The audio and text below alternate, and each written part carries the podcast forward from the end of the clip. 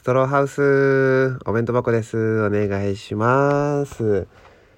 さあ、えー今日で、えーラジオを撮り始めて、11月ね、毎日撮るぞって言って、ちゃんと、えーまあ、ごめんなさい、11時にもう26分なんですけど、今時刻が10日間は、なんとか、えー上げ続けられているということで、えーおめでとうございます。ありがとう、みんな。なんとか10日続けることができたよ。もう、江沢さんに会うことはできずということで、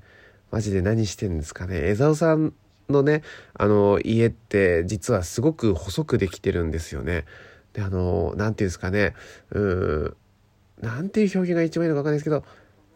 パイプ？うん。その、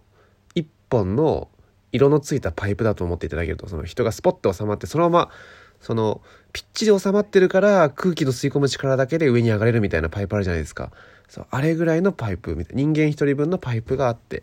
そこから江沢さん帰る時もスポッて吸い込まれて、じゃあ俺ここで帰るからって言って、スポッて入ってくっていう、まあそういう家なんですよね。それで実はこう、ストローハウスっていう、まあストローのようにすごく細いパイプと言いましたけど、まあ本当にストローみたいな細さなんで、ストローハウスっていう名前に仕上がったんですけど本当にカントリーズ江沢さんには会えてなくて。でちょっとまあその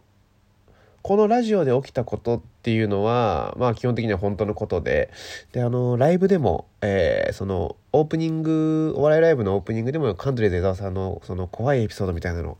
話してるんですけども。これそれラジオで話してないなっていうのが一個あったんでそれをお話ししようかなと思ってて。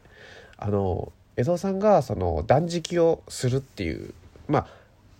もう本当にストローリスナーの皆さんはなんとなくわかると思うんですけどそのファスティングっていうね、えー、物を食べないことによって内臓をきれいにするっていうそういう、えー、なんていうんですかね。うんもう本当に何のためにやってるのか意味わかんない、えーそういう制度がそういうねなんていうかあー働きがあるんですけども、えー江澤さんはそれにすごいハマっててで江澤さんもずっとファスティングしたんですね。であの3日4日ぐらい経ってからあれ死んじゃうぞって思っ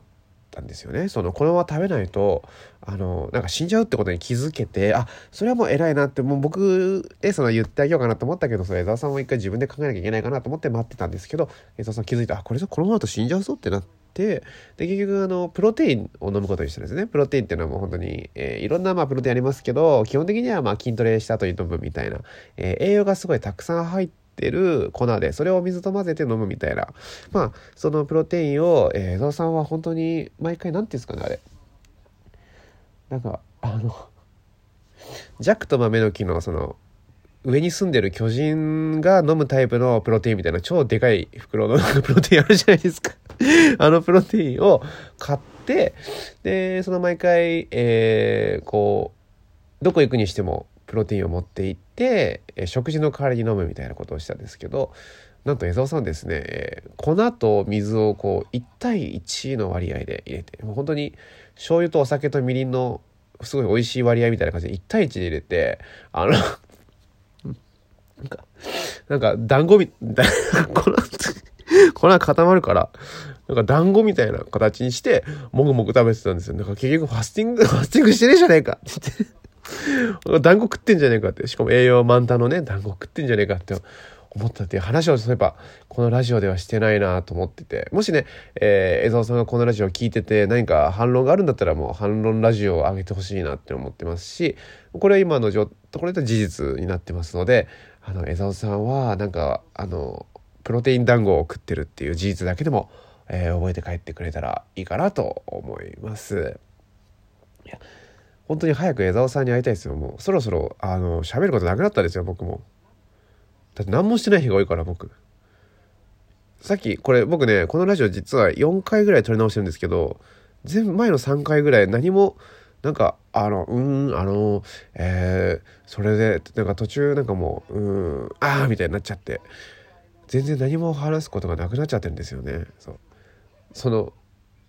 消しちゃったラジオの中で地元の友達に会ったみたいな話をしたしたんですけど別に地元の友達と会ったところで何も起きてないし本当にただ楽しかっただけみたいな。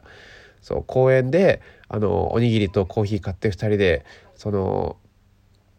海が見えるね、綺麗な公園でおにぎり食べたよって話なんですけど、別に何も起きなかったんで、そんな話してもしょうがないだろうと思ったんで、早く、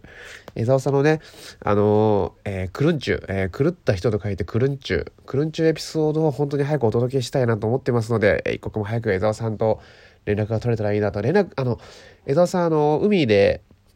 湖で iPhone 落としちゃったじゃないですか。それ以降、あの、糸電話しか持ってなくて、もう、本当に連絡が取りづらくて、